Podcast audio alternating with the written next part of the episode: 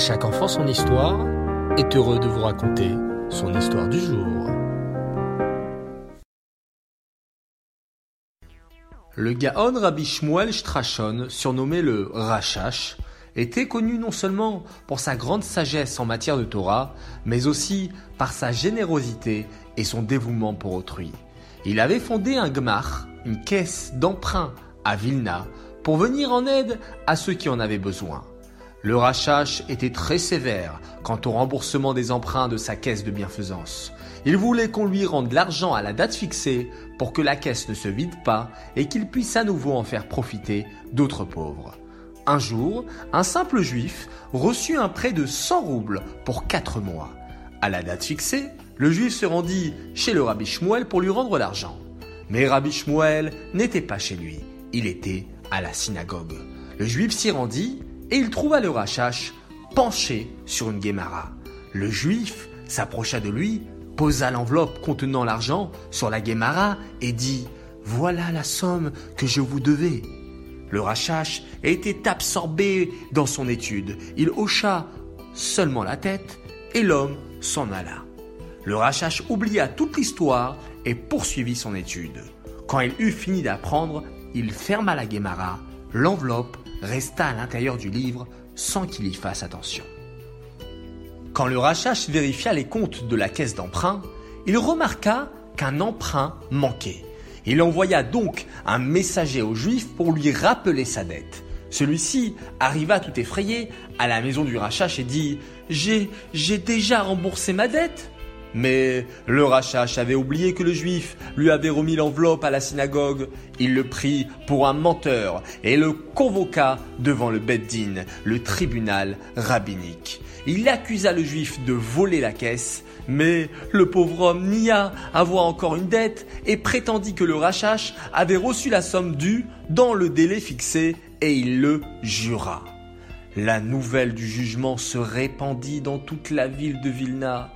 Tout le monde était sidéré de voir ce juif qui refusait de rendre l'argent et prétendait que le Rachash l'avait déjà reçu. Personne n'était disposé à employer un voleur.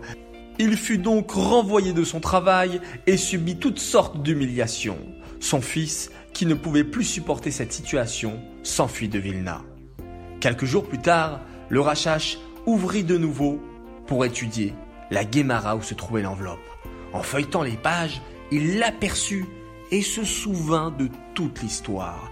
Profondément ennuyé, il fit appeler le juif chez lui. Dès que le juif entra dans la pièce, le Rachash se leva et lui dit Je suis sincèrement désolé de ce que je vous ai fait. Comment pourrais-je me faire pardonner de toute la peine et de toute la honte que je vous ai causée? Je suis prêt à rassembler tous les habitants de la ville à la synagogue et à vous présenter mes excuses en public. Tout ce que vous me demanderez, je le ferai sans discuter. Le juif, tout pâle, en raison des souffrances qu'il avait subies, lui répondit Vos excuses ne serviront à rien.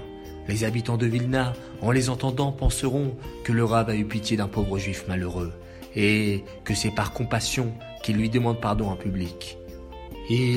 Continueront à me considérer comme un voleur et un menteur. Mon nom restera taché à jamais. Tout cela ne fera pas non plus revenir mon fils qui s'est sauvé pour échapper à la honte. Le Rachash comprit l'état pénible dans lequel le pauvre juif se trouvait par sa faute. Le tort qu'il lui avait causé semblait irréparable. Il se tut quelques minutes. Puis, soudain, il lui vint une idée lumineuse. Il dit au juif Dites à votre fils de revenir à Vilna. Je le choisis comme mari pour ma fille.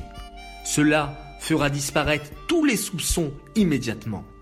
Le juif fut tellement surpris qu'il ne sut que répondre. Il n'aurait jamais imaginé une telle solution. Après quelques jours, on fêta à Vilna les fiançailles du fils de ce juif avec la fille du Rachash. Les habitants les plus respectables de Vilna participèrent à la fête. De cette histoire, nous apprenons à faire attention à ce qui sort de notre bouche, ne pas juger trop vite et surtout, une fois le tort causé, tout de suite trouver toutes les solutions pour réparer et arranger.